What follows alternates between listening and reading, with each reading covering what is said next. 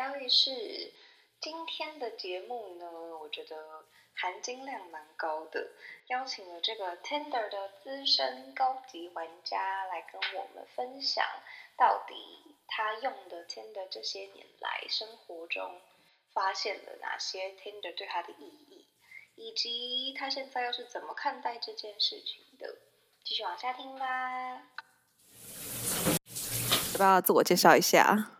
哈喽，大家好，我叫 Tommy。我呢，就是一个曾经以为自己很喜欢用交友软体，但是后来就觉得打发时间这样子。然后今天自己要聊 Tinder 嘛，所以介绍一下我 Tinder 上的年资。Tinder 呢是一个二零一二年开发的产品，我大概二零一四一五左右开始用。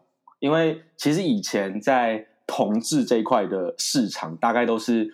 被一些比较知名的交软体垄断，比如说 Jack D 啊，或者是 Hornet 这种，就是专门否同志的。可是不知道为什么，好像后来大家就纷纷发现，Tinder 上面是可以设定男生找男生这样子，所以你找到的人就也会是呃相同的设定。所以后来大家大举的同志就开始进攻 Tinder，而且而且我必须说，Tinder 就是不知道为什么在坊间。有流传，就是上面的人的素质比较高，但我觉得，对啊，对啊，你有那个，你也有听过，可是我觉得，对，可是我觉得这是很很很，其实蛮蛮有趣的，就是为什么这个品牌，Tinder 这个品牌会想要用的人上面的感觉的素质就比较高，我觉得这蛮有趣的。我觉得这感觉比较，就感觉好像它比较潮啊，我觉得这有点像，比如说 Uber Eats 跟 Food Panda 这种感觉。所以你也觉得 Uber Eats 比较潮吗？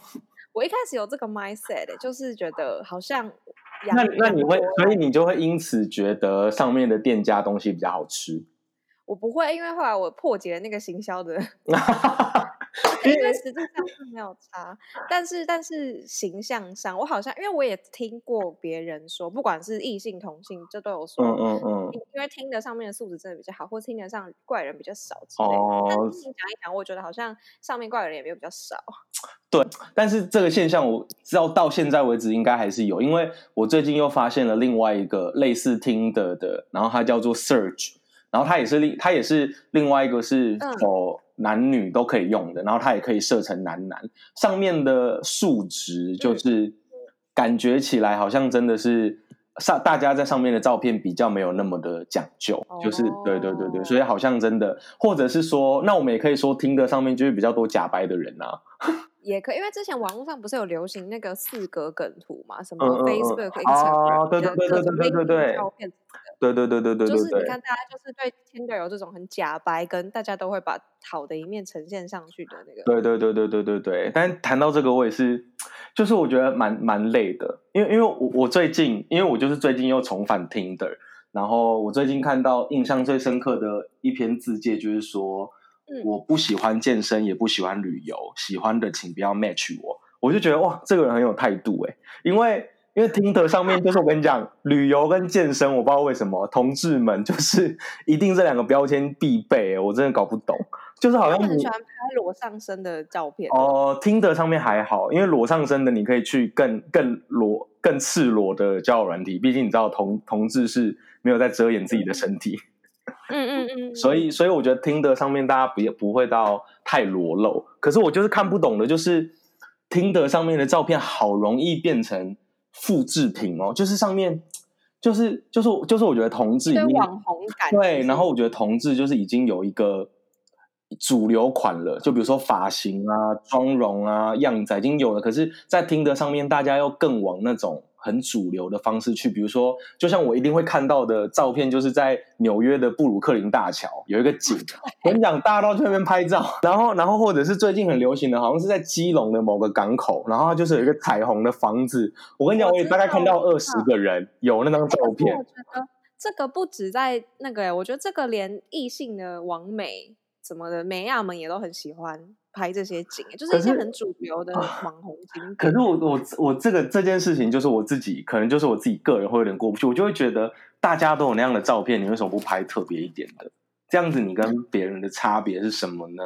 他觉得自己已经拍的很特别了，没有，就是大家都一样啊。对啊，这个模板化的那个，对，模板化，所以所以我觉得我也会下意识的去避开这些很模板化的人。我我觉得可能是我个人的偏见，就是我觉得会有这种很模板的照片的人，通常好像都跟我聊不太来。哦，我还记得，我想到突然想到有一个经验，就是有一次我就是 match 了一个人，然后他长相当然是我的菜，然后他的兴趣就是给我写旅游。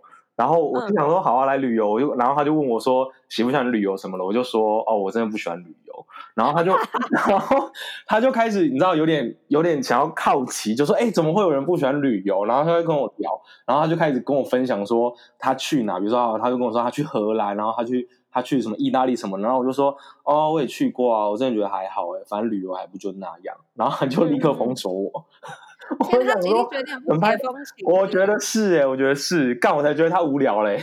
看，对他没有有趣的灵魂。就是啊，但是这样会不会攻击太多人？我会不会封杀？很害怕。不是我，我就会觉得，我就会觉得，我就会觉得，我我我觉得我用听的，就是会想要找到一些特别的人，然后然后那种特别是，就就是我比较喜欢不大众的人。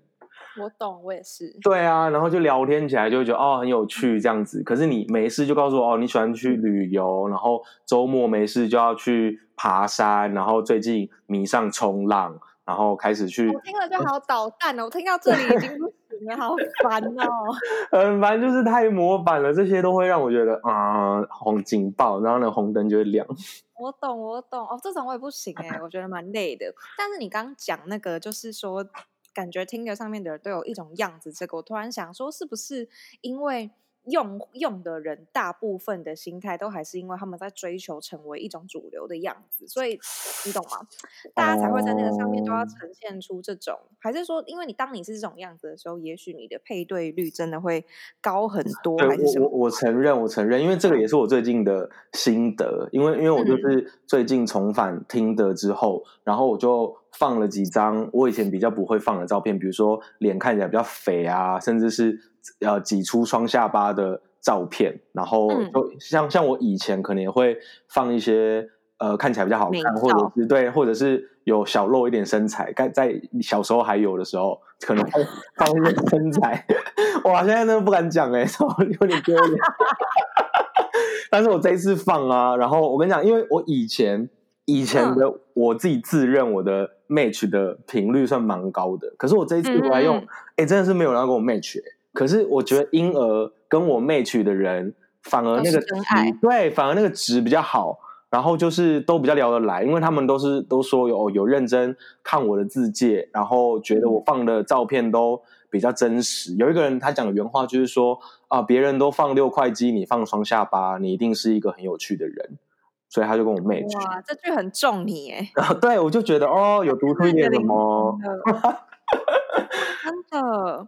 但是就是，是嗯，对啊，可是可是，嗯，我想一下哦。但是就是这个，就是说，哎，就是这个就会讲到一些你知道心灵的痛处，就是当你的长相不是在这个市场上面比较主流的，或者是 top 的人，你就是 真的在 Tinder 上面就是会比较受欢迎。所以我就觉得。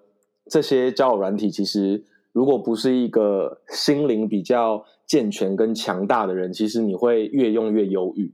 我我觉得啦，因为我最近看有一篇报道，他就在一样，他在讲那个 Z 时代，就是一九九五年之后出生的时代。然后有一个发现就是说，因为他们就是社群媒体非常兴盛嘛，所以他们是有史以来最忧郁以及最容易自我厌恶的时代。因为他们无时无刻都被灌输别人过得很好，别人过得很光鲜亮丽，别人很会生活。但是，但是事实上不是每一个人都是那样啊。但但这件事情，我觉得就是要长大一点，你你开始才能看透这些。对，你开始会开始，每一个人都有自己的烦恼跟人生的难处，不要觉得他都只晒出那一面就代表他的整个人生。可是我觉得这个也是我长大一点才比较悟通的。那些 Tinder 教我的事，这样子。对啊，就是就是你要怎么样让自己去好好面对这件事情。就像就像我刚开始用交友软体的时候，其实我蛮受打击的，因为上面就是龙蛇混杂嘛，然后什么人都有，所以其实有些人是真的会跟你讲很不客气的话，比如说你长得也没多好看啊，你干嘛那么拽？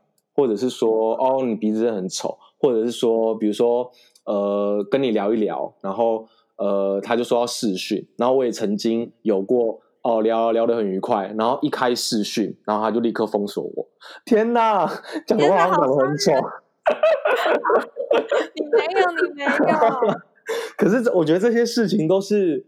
对一个心灵的伤害。对，那个时候大学刚毕业，然后开始决定要认真的来认识别人的时候，我觉得那些事情都好好容易往心里去哦。就是我懂，我懂。对啊，然后然后你就是要很很接受很赤裸的大家纯粹对你的外貌的评价，我觉得那些都好痛苦哦。我现在开始有点想哭。那时候真的，天哪，可以落泪没有关系，因为这些事情都好好难以接受哦。因为你当然你可以理解，不是每一个人都。PR 值是长得多好看的在前面，可是当你那么赤裸的接受跟你完全没有关系的陌生人，对，然后告诉你你真的长得还好哎，什么什么的，就是哇，真的还没有准备好好接受这些事。我觉得这个就是我如果是我的话，我想象我小时候可能就会更小灯熊体这样。对对对对对对对。那你一开始是抱着什么心态用？嗯、你是认真想说？就是我要交朋友，还是你真的有在上面找爱啊？小时候当然要找爱啊！拜托，我这没爱的心态。小时候每个人都期待要在上面遇到一些白马王子吧？那你现在，你现在还会这样想吗？现在就不会啦，现在就会觉得，可是我我，可是我也觉得这是谈过几段恋爱之后的心情跟感悟。以前以前都会觉得是要找别人，以前都会觉得是要。认识别人，可是我觉得这些交友软体其实到头来都是让我认识自己。哦，就是就以前都是会对外的嘛。哦，我要找到一个什么人跟我聊天，我要我喜欢，就就比如说，我现在看到有有一种我也很很逗懂啊，就是听的上面直接就是说喜欢认识各式各样的人，听各式各样的故事，或者是说我有酒，你有酒，你有故事吗？我这一句我真的超讨厌，超烦。这个我不行哎，封锁封锁封锁，这个我不行哎！我问你哦，问题外话问你一个，同就是那个 gay 会很喜欢在 Tinder 上面放狗的照片吗？哦，会吗？因为我用没有那么长，因为异男好像很喜欢呢。可是我可以懂，这就是很多迷因梗啊，就要不要来我家看猫，要不要来我家看狗，这我可以理解。好啦，我觉得 gay 好像还好，但是有放狗跟猫，我好像会。好感度会有加，你是没啊？就会很喜欢狗跟猫，少啰嗦。哦，我有酒，你有故事吗？我真的白眼翻到不行。可是，可是我就可以理解，因为我觉得刚开始用这些交友软体的心态，好像都是会觉得哇，花花世界，哇，我要开始投入这个市场了，嗯、我要让我的人生精彩丰富，我要去认识很多很多的人，然后我我要知道这个世界上的样子，嗯、我可以理解。可是。到后来真的会觉得心累，就是因为当你要把自己的人生故事说第二十遍，哦，我做什么？哦，我家里有几个人？哦哦，我最喜欢的事情是什么？然后有时候真的是你会忘记你你跟这个人讲过什么，然后跟这个人没讲过什么，哎，就是一样的话，然后你要一直不断的介绍自己的生平，真的哇，好心累哦，嗯、心累到不行。新产品上是不断推销的过程，对对，然后每个人的开场又又都差不多，所以就会觉得很累，然后开始就会开始有点爱聊不聊，然后后来就像我刚刚讲的，就是开始好像都会觉得是慢慢的越来越理解自己，然后哦，原来我遇到这样的人，我会有这样的反应，哦，原来我是喜欢这样子的，嗯、原来我是不喜欢这样子的。态度的，就是开始会越来越了解自己喜欢跟什么东西相处，所以我觉得这个反而是听的让我改比较嗯改变比较多的部分，就让我越来越了解自己。天哪，为什么这么寓教于乐又感性啊？听得会开心哎、欸！送给听的啦，明年的品牌传播对啊，认识自己还是做这样的工作，跟自己 match，跟自己 match，快点来找我业配。哎，那我问你，我问你哦，就是你有你那个小小的探听一下，通常你会用什么开头话吸引对方？你是那种等别人来跟你打招呼的，还是你会主动？哦，这个也是回到一些很人性的需求啊，就是长得好看了，我就会主动讲话啊。如果 match 了，那其实 so so，那我就等看他要不要跟我讲话啊。所以你 match 的，就是你往右滑的。那个 benchmark 其实没有很高的意思吗？就是你会想说，呃，我我刚开始用的时候，就是用那种哦、呃，我要发现很多故事的那种心态，就会不会那么高。但是我最近就会觉得，干我林北就要看长相，好看的我才要往右滑。你跟那些人有什么不一样？前面跟我讲那么多什么操作？不是因为就是心累了，就是心累，就是就是没有没有空在那边再去发现我。在上面聊天，我就是想要跟一些好看的小哥哥聊天，少啰嗦。我就想直通那个，是不是？没有，就是就是已经变成就是打发时间。那我打发时间就是想要那个啊，找好看的聊天呐、啊。然后你刚刚说什么？你刚刚说哦，怎么开场？就是通常就是要从，我觉得就是从照片还有字界找线索，这是这、哦、是最常用的开场。就可我觉得大部分人也都是，就是比如说哦，他拍了一张在哪里的照片，就问他说哦，那那是在哪里？或者是他写了什么？像我最近。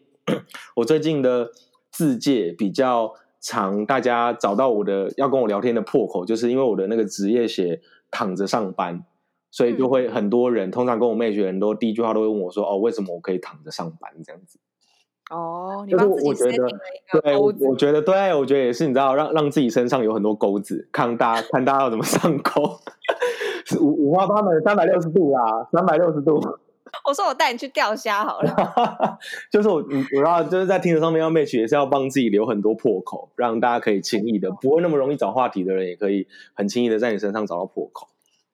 好、哦，听众们有记得这个小小的诀窍吗？我会再把它打在我的 IG。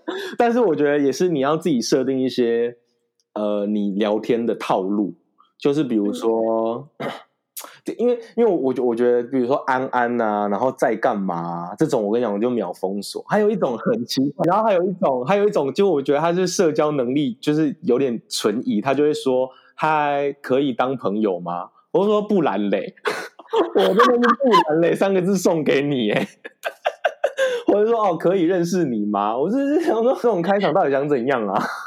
可是好像很多异男也很喜欢这种啊，还有有那种。就说什么可以加 line 吗？这种你会加吗？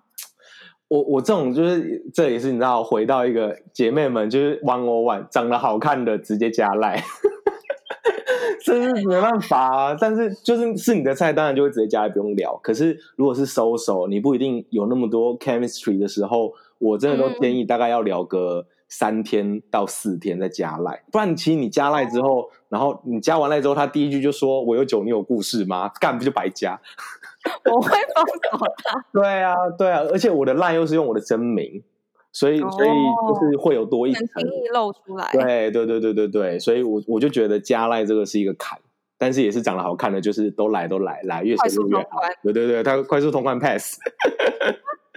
哎、欸，那我问你，因为上次聊天的时候，你跟我说，就是你反正就是你用了 Tinder，但是中间有一段时间，因为你有稳定的关系，你就先暂离这个事情。嗯嗯嗯嗯。你又再回来的时候，你说你觉得上面的这群人都还是同一群。对，我跟你讲，这也是因为你知道，我就是 Tinder 的资深高玩，有没有到很高玩？你该不会还氪了吗？没有没有没有，我 Tinder 不氪金，我觉得还没有走到那一步，可能我三十五岁那年会氪金吧。但是，因为我那时候突然有一种感悟，就是说，哎，奇怪，我已经脱离了 Tinder 大概一年多的时间，然后我又回来投入，我就会觉得，哎，怎么很多熟面孔？我想说，这些人怎么经过了一年，怎么都还在 Tinder 上面游荡？我就会觉得，哈，大家都好辛苦哦，大家就很想很想跟他们 match，然后跟他们说一声辛苦了。天，我觉得又有一个资深前辈的心态，我的天哪！有用心的，就是也是会心很累啊，然后就觉得哦，我这一年就是哦脱离一下，先上岸一下，然后哦开始有有一段稳定关系，然后结果哦又又下海了，发现哎怎么都还是你们，然后然后这一次我就可能又不 match 了，这样，就像我前几天又 match 到了一个曾经有暧昧过两三个月的人，然后那时候又很犹豫，想说到底要不要再 match 一次。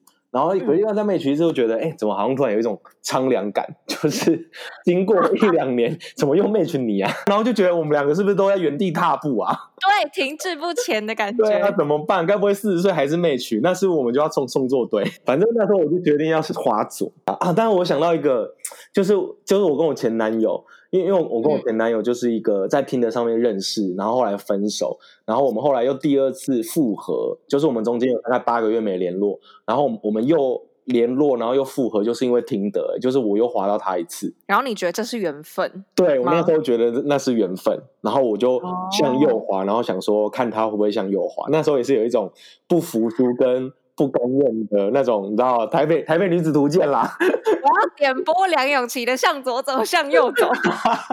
那时候就想说，好啊好啊，当初甩我，那我就看你在听的上面相遇会不会再向右滑这样子。嗯、然后然后那时候就是我先向右滑，然后过几天就我们就 match 了，所以就开始对，然后又解开了一些当时分手的很仓促的一些心结，然后解开之后，嗯、然后又过一阵子我们就又在一起了这样子。天呐，也是一段佳话啦！对啦，对啦，那还是烂男人呐，FYI。我同意，我同意，烂男人，烂男人。哎，哎，可是你觉得用这个东西的人，到底心里是孤单的吗？我觉得真的很容易越滑越孤单，因为这很 heavy 的感觉。对，然后然后滑的时间通常都是深夜，我不知道其他的时间，哦、但是我就是 通常都是深夜的时候在滑，然后就是一个人睡觉，想说哦睡前，因为我以前是把听的当福利挺福，那个福利挺身在做，就是 睡前 睡前滑一百个，对，睡前要滑满一百个人睡觉，要这样强迫自己，有纪律的人才会成功。所以睡前就是把听的当福利挺身在滑，然后就是真的有时候真的很常，越滑越孤独，而且滑久了，而且我跟你讲，我想到一个，那时候我就发现了一件也是很残酷的事情，就是有人去揭露了 Tinder 的背后的城市的运算的机制。哦，我知道，你说你说，Tinder 也是在背后有帮你贴标，然后他好像是有有帮人分成一分到十分，所以他会根据几分的人按你 like 来判断你大概是几分的人，所以你滑久了之后。你大概出现的人也都会是跟你同分数的人，所以你如果滑久了之后，突然觉得，哎，这些人好像数值都，或者是长相，或者是样子都没有你刚开始用的时候好看的话，就代表你跟这些人就差不多同 level。你不觉得？天哪，很伤心啊！连长相也要有阶级吗？对，对我那时候就觉得天哪，我那时候真的很受伤哎。然后可是这个我也会，害我很想要用听的来检验我的长相哎。可是可是我觉得，可是我觉得男女搞不好又不准，因为男生跟女生的需求，我觉得好像会有一种各花入各眼的感觉，是不是？哦，而且可能可能那个长相要同一起放在同一个那个对啊，对啊，对啊，八分的男生的长相跟八分的女生的长相好像不一定那么明显。可是因为你知道同事就全部都男生，所以你一看就知道哦，你就是跟他们差不多。所以诶，那这样回到一开始的那个包装感，我就觉得好像可以理解，就是你你必须要在听的上面有盯到一个。八分以上的样子，颜值对，可能不一定是纯粹的颜值，就是你整个拍照的那个 setting 啊，你可能一定要有一些去某某的网络经验，的东西对对，可能可能布鲁克林大桥就是会加五分吧，我想。天哪，就是颜值级阶级。哎呀，我觉得这样很辛苦啊。可是你看，你看，你你看，假设你就是把自己的颜值跟你把自己包装包装到八分，包装到九分。可是，可是到头来你，你你 match 的那个人，最终还是要看你们的灵魂是不是契合啊？那你不就会很容易陷入一个循环吗？就是你你包装出了一个不属于你的样子，去 match 到了一个人，嗯、然后你们聊了一个月之后，发现哦，你们根本不适合，然后你再投入听的，那这个循环不是很累吗？你到底什么时候？就是你会一直经过那那一个月的。层层的对层，然后层层的脱下你那些包装，跟你那些不真实的样子，而让对方开始碰触你比较真真实的样子，然后哦发现哦不对盘哦，然后再分开。那那为什么不一开始就在听的上面呈现你比较真实的样子？我理解，哎，但是你像你刚刚这样讲，就会觉得这跟在现实世界里面认识新朋友其实也是一样啊。虽然不是那么可能啦，比如说你在现实世界认识朋友的话，你这个人就会再立体一点，不会只看到你的几张脸的脸，可是。就是一段关系由浅到深，是不是一定就是会经历这些？你知道，慢慢的。对啦，对啦，我理解。可是我觉得网络交友就又一层啊！你看，就连真实交友就已经有一层了哦。可能一开始认识的时候比较客套啊，然后哦，一开始认识什么就已经有一层了。可是网络交友就又多一层上去，因为通常在听的上面认识，大概要聊可能一两个礼拜，我才会觉得哦，差不多可以约出来见面。嗯，对啊，那那你不就又又又把那一层拉的很那个？哎，我突然想到，拉约出来见面这一关也是一个坎呢，因为我觉得很可怕，对，觉得很可怕，就是就是你约出来见面，很多就是、嗯、就是会跟你想的不一样啊。因为我觉得我觉得现在的照片，就是撇开修图软体不谈，就是照片的气质跟本人的气质，真的是可以两个人呢。好可怕，真的好可怕。对啊，然后，然后我觉得，我觉得通常人就是会很容易把你你以为的那个气质投射在。他照片所呈现出来的样子，比如说爱上一种幻想，对对，你你就是会觉得你在跟你的你的幻想中的最好的他聊天啊，比如说他的照片都是、嗯、哦喜欢冲浪啊，喜欢爬山，他就是一个很 outing 的人，然后感觉又很喜欢健身什么的。可是其实一见面，他根本是一个很阴郁的，然后又不太会讲话，不善言辞，然后根本然后也不太喜欢打扮，然后看起来就比较邋遢，嗯、就是很容易两个人出来的气质，我就会。所以见面真的是一个坎，就是要进到真实世界的交流了。对啊，我觉得这个我也是好好害怕，我在害怕到爆炸。那你有什么见面好的经验吗？不好的也可以。嗯，就就我我想一下哦，就像我跟我前男友就在 Tinder 上面认识嘛，然后他在 Tinder 上面就是一个相对比较温柔的人，可是他见面就是一个很拽的人。嗯，然后回，可是可是我们第一次见面，就比如说哦，我我我我记得那个时候，我跟我前男友就是在 Tinder 上面 match，然后那那一天我也很无聊，所以他其实是我们一聊天之后，然后发现他在我附近，然后他就问我说要不要吃宵夜，然后我就说好啊，谁怕谁，没得怕啊，什么没，然后然后我就去了，然后赴约，然后长得哦好险，就长得差不多这样子，然后一聊天，然后他就是那种很拽，然后爱理不理。然后因为我就那时候还不太会聊天，然后我就一见面就开始跟他聊说，哦，你工作做什么？然后哦，你大学读哪什么的，就是比较偏隐私性的问题。然后他就、嗯、他就说我干嘛跟你讲，关你屁事什么的，就是哇也是很呛。然后那时候就觉得，对啊，那干嘛约？对，然后那时候就觉得这个人真的也太难聊天了吧。然后那时候我就对，对，然后那时候那时候我就带了两只脚本，然后然后想说要不要叫他帮我一起丢下 idea，然后我就在他旁边写脚本。我下次也要这样。对，你知道陌生人很容易给你一些灵感，然后我就我懂我懂。对，然后我就大概跟他讲了一些那个 brief 是什么，然后叫他一起丢脚本。反正那时候我在做便利商店，那脚本很好丢，反正就叫他分享一些生活经验的 insight 这样子。然后就聊聊聊完之后，然后就觉得干这人也太无聊了吧，很难聊。然后一回家，然后结果你知道回家的第一句话就是说：“哦，那下一次见面是什么时候？”然后又展现出了对我的浓厚的兴趣。我就觉得这人很奇妙，哦、就是他在网络上的。语言的风格跟他本人的语言的风格有很大的反差。对，可是现实世界中真的也有这些朋友，就是有些人在网络上或者是 LINE 里面跟你聊得很热络，可是见面对对，对，我觉得这个也是一个很值得是探讨的。对啊，那你觉得哪一哪一种哪一种哪一种人格才是这个人真实的最深处的人格啊？因为我觉得太多人都是 LINE 讲话是一个风格，然后然后现在讲话也是风格。因为我觉得像我现在这个男朋友也是。就是他在赖上面是蛮话蛮少的，然后也也我觉得也是蛮自式化，就我觉得他很喜欢公文式的讲话，可是他本人是不会的，就我觉得我觉得那种反差感就是很奇妙诶、欸啊！可是如果是像我一个直觉，就是如果是像你男友这种在 LINE 上面很公文式的那种，我我好像可以理解，就是他可能真实的个性是他呈现出来的本人的样子，但是因为就是透过打字这个形式，可能他就是会有一种正式感，嗯、所以加一。你觉得 inside 就是很老人吗？因为我觉得就是我爸妈，我爸妈也是会这样讲话。你干嘛多讲？就长辈们不是都很喜欢把赖当公文在打吗？或是一些就是语音讯息，然后在那边那个对啊，对啊，好了好了，可是另外 另外一种就是你前男友那一种，就是 line 上面是热络的，但是本人又是对对，然后刚好就是很对我的调调啊。就是 M 吗？对，我就是 M，就是很喜欢这种傲娇的。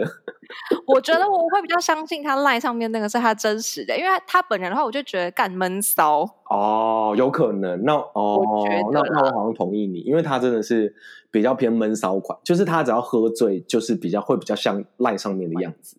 嗯，或者感觉好像跟这种人相处的时候，就是我觉得这个陷阱也是少女真的要误入，小心哦。就是你真的会一开始觉得你要拨开他的层层外壳，对对，真的是有种征服欲哎、就是。没错，而且只要他在你面前展露出一点点好像接近他的灵魂深处的样子的时候，你就会觉得就是天哪，我触碰到了，然后你就会陷对对，然后最好是最好是他对朋友都很冷淡跟很冷漠，然后在家里就很热情，你就觉得只有你看得到，只有我看得到，只有我看到。享受这种独占感。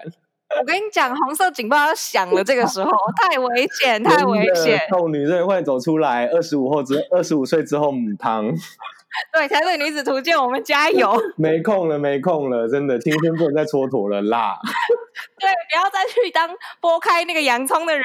对，没空，没空。哎呦，那那你说，就是就是。回到刚刚前面讲那个，你开始用真的是抱着要找爱的心态，嗯、所以你觉得爱情在你生活中很必要，是不是？我觉得是啊，哇，我觉得这一题也是一个年纪到了就会讲出一些很老气横秋的话，就是因为我小时候就是标榜为爱而生，这就是我人生的口头禅，对，就会觉得人生就是要为了谈恋爱而活啊，不然呢，谈恋爱就谈恋爱才会觉得活着，就是哦。对啊，就是就是，哎，不是有那句话怎么讲？就是不谈恋爱不不不谈恋爱不会死，但谈了恋爱就会活过来。对啊，就是小时候小时候真的会觉得这样，而且而且我就会觉得，因为我就是很追求那种情深深雨蒙蒙式的恋爱。我 就是要把，就是哦，那种啊，依萍，我就是对，我们双方都是一把火，我们要互相的烧燃烧尽对方的，对，就这种。然后我小我小时候就是很沉迷这种痛苦的要命的恋爱，因为我觉得，对，我跟你讲，痛苦有多深，爱意就有多浓烈。我懂，我懂。然后就很悲剧才对，然后那时候谈恋爱就觉得好爽哦，每天都有好多很多事情要。顾虑啊，然后有人可以思念啊，然后啊被被一个人塞满脑袋，然后没办法念书啊，那种感觉我以前真的很 enjoy。天哪，这大部分的人的困扰哎。对，可是可是长大之后，我我觉得真的就是慢慢的都会回归到自己哎，就是又要送给听的，就是我觉得我觉得谈恋爱现在对我来讲都是一个。开始慢慢去理解，更好的理解自己的方式，不再是我们要找一个人好好的去纯粹就爱这件事情来切磋。我觉得更多时候都是这个人好像他的存在会。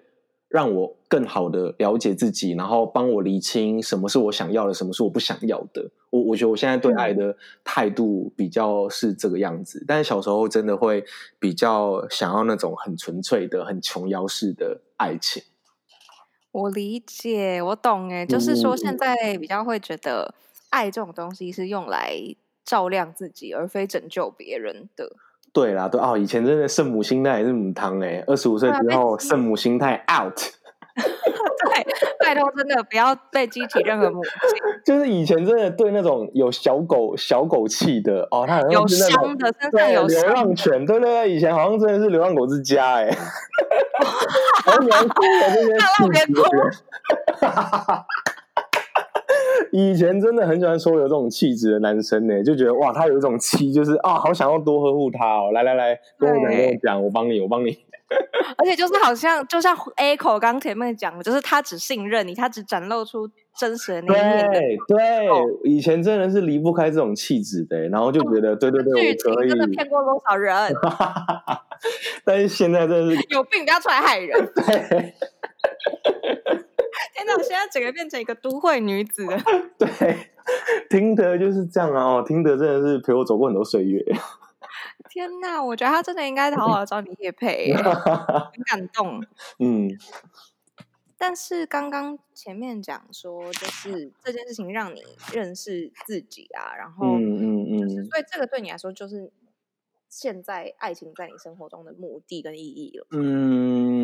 我我觉得爱情现在，因为我现在也是有男友啊，然后我觉我觉得这也是一个比较微妙的心态，因为反正就是之前我跟我男友的一些 issue，所以我们现在就是有一些共识说，说哦，我们可以自由的用听的来认识别人，然后我觉得这件事情有让我跟我男朋友变得更好，感情比较融洽，跟沟通比较顺利的有一个点，就是因为我觉得。我觉得我好像之前跟我男朋友交往的时候，我就是都会有一种不知足跟不想将就，然后都会觉得说，好，我不确定他到底是不是我最喜欢的人，我不确定他到底是不是我最想要的人，嗯，然后我就是会觉得说，哦，我想要再去认识更多的人。可是，可是自从用了 Tinder 之后，好像就会觉得说，哦，我男朋友真的是一个很棒的存在。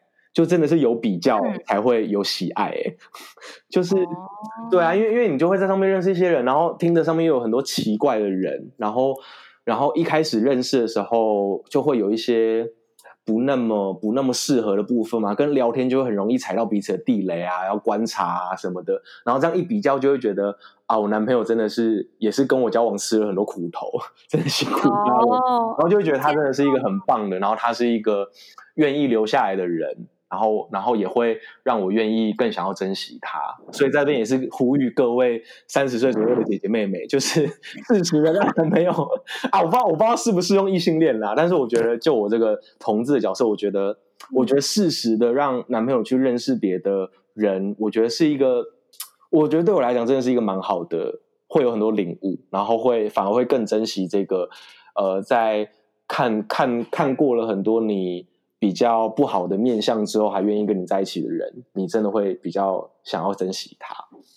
哦，但是我觉得，我觉得刚刚这这一段很动人，但是也让我蛮替你开心。就是我觉得好像这做要做到这件事情，其实某种程度你要有很足够的自信跟安全感呢。哦，你说愿意开放这个权限的人吗？嗯，或者是说你能够这样子想，是不是就是表示你可能就是在这段关系里面。你其实很不害怕失去对方，所以你才有那些筹码可以去想说，反正放在同一个天平上比较，maybe 哦，may 我觉得 maybe，而且而且对对对，我觉得是因为其实我们有就这个 issue 呃谈过很多事情，所以所以其实我觉得我在现在的这段感情里面得到了最大限度的自由。其实我、嗯、其实我蛮感激这件事情的，因为其实其实你开放让双方可以用听的，因为我觉得讲难听一点就叫做骑驴找马。可是可是我觉得我们好像双方并没有用这样的角度去看待这件事情，反而是觉得说哦，你就是多多认识人啊，然后多多看看现在市面上的货色啊什么的。这件事情 真的，我我觉得真的是反而会。Benefit 回你们的关系这件事情的前提，真的是建立在一个安全感，跟我觉得，我觉得我们双方都，因为因为那种感觉好像不会是说不怕失去，而是说，嗯，如果今天对方真的因此而认识了一个更适合的人，那好像 why not？嗯我有点不确定，现在话讲的有点讲太满，有点害怕。但是不会不会不会，就是是有安全感的啦。就是这个安全感，就是这个这件事情带给你自由，然后这个自由的背后是安全感的支撑。我觉得是这样，我觉得很棒哎，嗯嗯嗯嗯嗯，你们开心是成熟姐姐的恋爱了，各位。天哪，好害怕哦！三十五岁后来听这个会不会觉得很瞎？到时候可以再录一集，若车频道还在。那你要讲你刚刚那个就是 Tinder，就是像广告产品什么什么的吗？哦，对啊，因为因为这也是我这也是我最近一直在思考的一件事情。其实刚刚有提到，就是说你到底用 Tinder 的目的是什么？如果如果你最后是希望找到一个试货的买家，然后愿意银货两讫，然后你就 close the deal。那那那你到底应该要？把自己包装的不像不像自己，然后把自己包装成呃另外一个比较主流跟比较受欢迎的样子，在上面 match 很多很多。因为相对来讲，如果你把自己包装的很好，包装的有一个滤镜滤镜后的样子，那你当然可能那个你 match 到的那个 pool 就会比较大。但是你 pool 比较大，那你当然你相对来讲你的过滤的那个功也会比较大啊。那那到头来，你还是要面对，呃，当卸下那些滤镜哦，那我们要开始来看你们两个人到底是不是一个契合的灵魂，到底能不能相处，然后在对话上面有没有共鸣？那还是要回到你真实的样子是什么样子啊？所以，所以我觉得这个就是一个，这就是一个对我来讲好像还是有点两难跟需要取舍的事情。